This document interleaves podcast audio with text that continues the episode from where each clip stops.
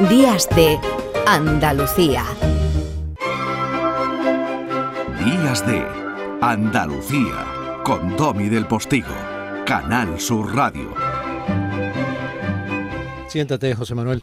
Sí, acaba de entrar en el estudio el maestro José Manuel Gil de Galvez y tenía yo muchas ganas de que eso ocurriera ya, porque llevo toda la semana pendiente de la continuidad de esa especie de demostración divulgativa en la que anda empeñado de meter el flamenco dentro del arqueo de la música clásica, incluso aunque yo piense que va a descompás, porque el flamenco va a 3x4 y tú eso no es muy utilizado, así, tú te ríes, pero ahí hay todo un mundo complejo y apasionante. Y hablaba fundamentalmente del fandango.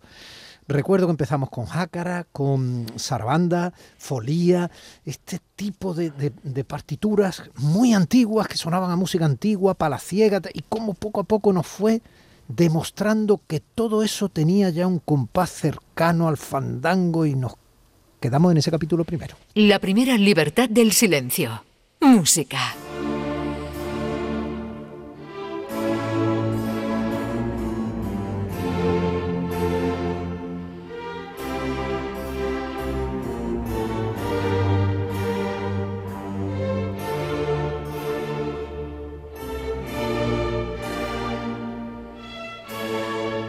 Estos acordes los habrán oído hasta la saciedad. Sí. Los habrán oído en bandas sonoras de películas. Barry lindo. Los habrán, por ejemplo, por ejemplo, de Kubrick. Los habrán oído, enorme película y además muy larga.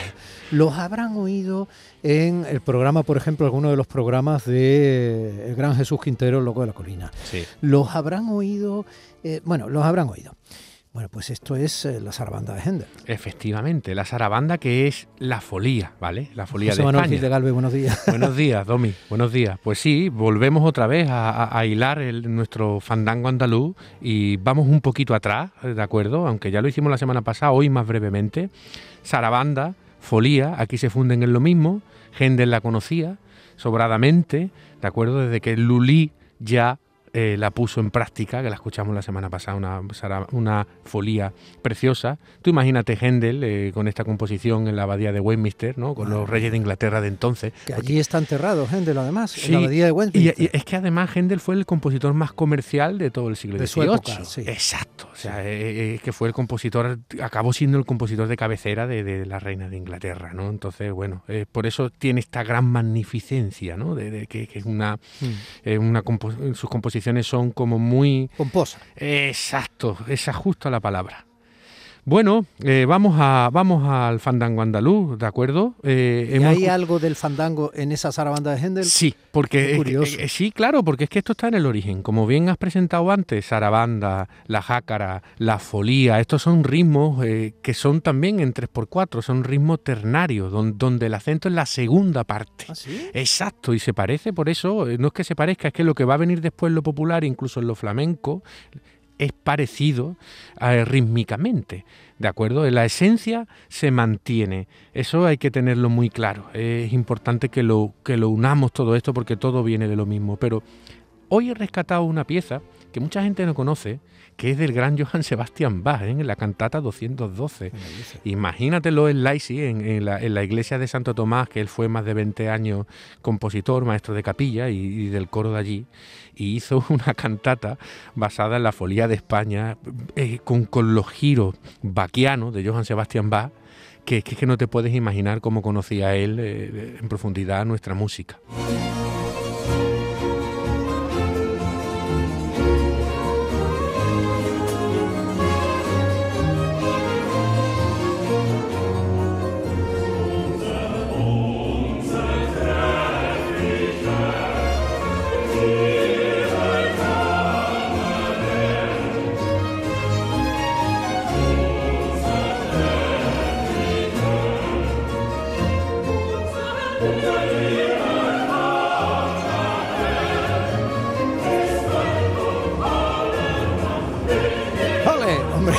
¿Te has dado cuenta, eh? fíjate que cuando ha empezado eh, me ha parecido recordar la zarabanda de Händel que acabamos de oír, pero obviamente a un tiempo más alegro, ¿no? Sí, y ya, y ya en el lenguaje y en la escritura de Johann Sebastian Bach es mucho más evolucionado. Estamos hablando ya del final del, del barroco y, de, y de la- del súmul de la historia de la música eh, universal. Para, Johann Sebastian Bach para mí es el, el- el- tope. Era la pera, ¿no? El tope. Para mí el tope porque es, digamos, la racionalidad humana al servicio de la música y, y- y de su total evolución, ¿no? Pero Eh, quizá porque eh, tenemos esa cultura adquirida todavía nos suena un poco a iglesia, ¿no? Sí, sí, sí, sí. Pero bueno, fíjate tú qué danzas más fantásticas para ser bailada, ¿no? Sí. En el lenguaje de Johann Sebastian Bach, sus famosas cantatas, esta Folía de España, ¿no? Para que lo, he sacado para que los oyentes pues vean hasta dónde llegó la esencia de nuestra música, ¿no? Al, más grande de todos, ¿no? Continuando un poco en el tiempo eh, y retomando otra vez la idea del fandango que viene de toda esta cuestión que estamos explicando, nos vamos a parar en, en Domenico Scarlatti, ¿de acuerdo? Porque Domenico Scarlatti fue el profesor de clave de María Bárbara de Braganza, que fue la reina consorte que se casó con Fernando VI, ¿de acuerdo? En el siglo XVIII. Y eh, pasó cinco años en Sevilla por el famoso lustro sevillano, las bodas fueron allí, la corte se quedó cinco años en Sevilla, entre. Sevilla y Vanacadi, o sea, Domenico Scarlatti escuchó mucho fandango en la calle, luego evidentemente muchos años también en Madrid, en los distintos palacios, y él compuso un maravilloso fandango para clave, Que ya llamó fandango. así.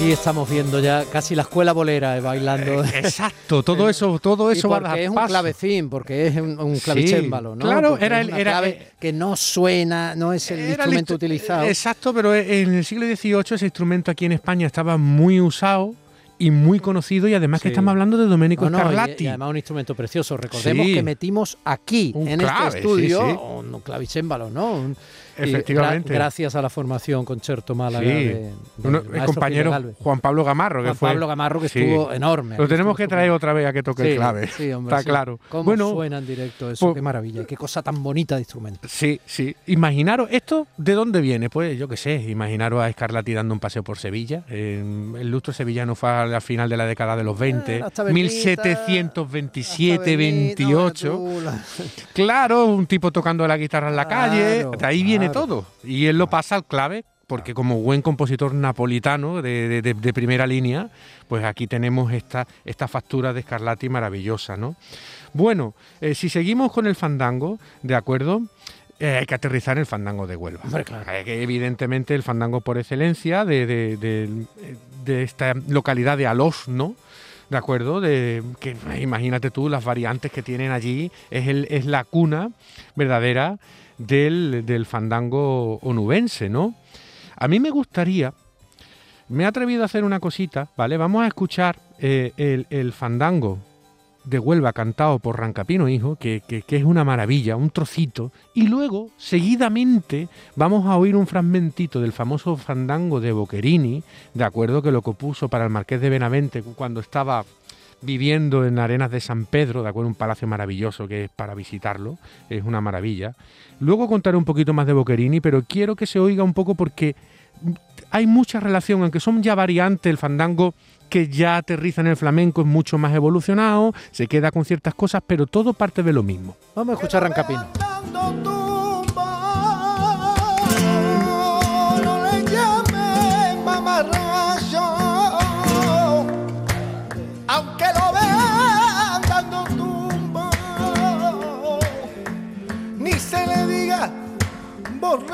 show.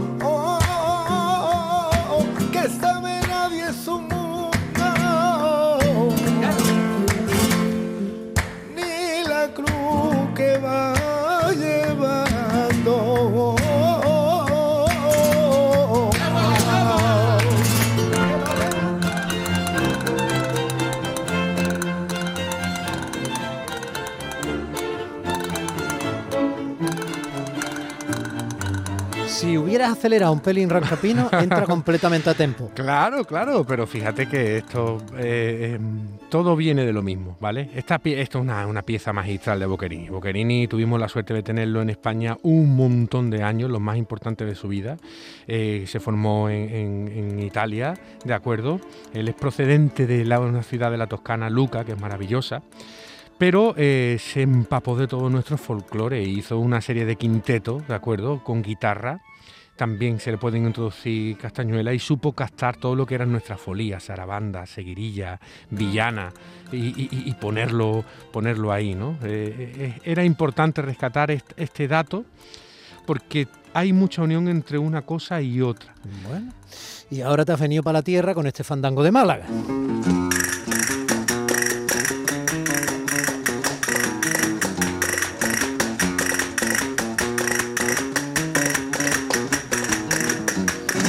Porque el italiano Boccherini le ha recordado al maestro Gil de Galvez los boquerones. Pues mira, no lo había pensado, pero también tiene mucha relación. ¿eh? Que tú crees que no, que tú crees que no.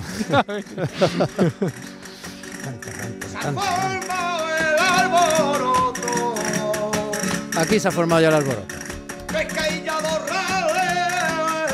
Bueno, de Scarlatti, Boccherini, el fandango de Málaga. Nos falta el gran fandango por excelencia, que es el fandango del padre Soler, ¿de acuerdo? Que es un fandango maravilloso. Volvemos otra vez a la música culta. Eso, un monje de los Jerónimos del siglo XVIII, toda su vida en el Escorial, que fue alumno de Scarlatti y que, bueno, eh, si ahora todavía nos suena muy evolucionado, a este señor lo llamaban el monje del diablo y lo tenían encerrado en una celda porque decía que tenía hecho un pacto con el diablo de lo evolucionado que era su música. Qué maravilla lo que me estás contando. Como, como te lo estoy contando.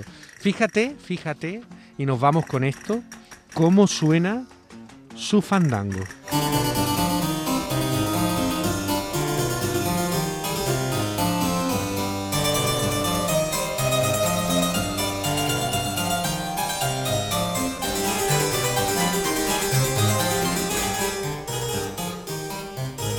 Esto es el heavy metal de- del, Efectivamente. del convento. Esto, esto es rock. Esto en el siglo XVIII, el paisaje noro- sonoro que había, eh, ten en cuenta que lo que entraba por el oído entonces era muy importante. No había ni tele, ni radio, ni nada. Entonces esto tenía un, un- un poder impresionante. Claro, era una música que muy evolucionada que se saltaba todos los cánones que ellos estaban Esto acostumbrados. es órgano. Esto es clave. Clave, Lo sigue siendo clave. Exactamente. Exactamente. Qué interesante, José Manuel, qué bonito, además, qué interesante este viaje que nos has hecho felizmente hacer en estos dos capitulitos. Cómo llegamos, de dónde venimos, cómo pueden unirse el flamenco, fundido fundamentalmente o ejemplificado en el fandango y la gran música culta, académica, música clásica. La semana que viene más. Hasta la semana que viene.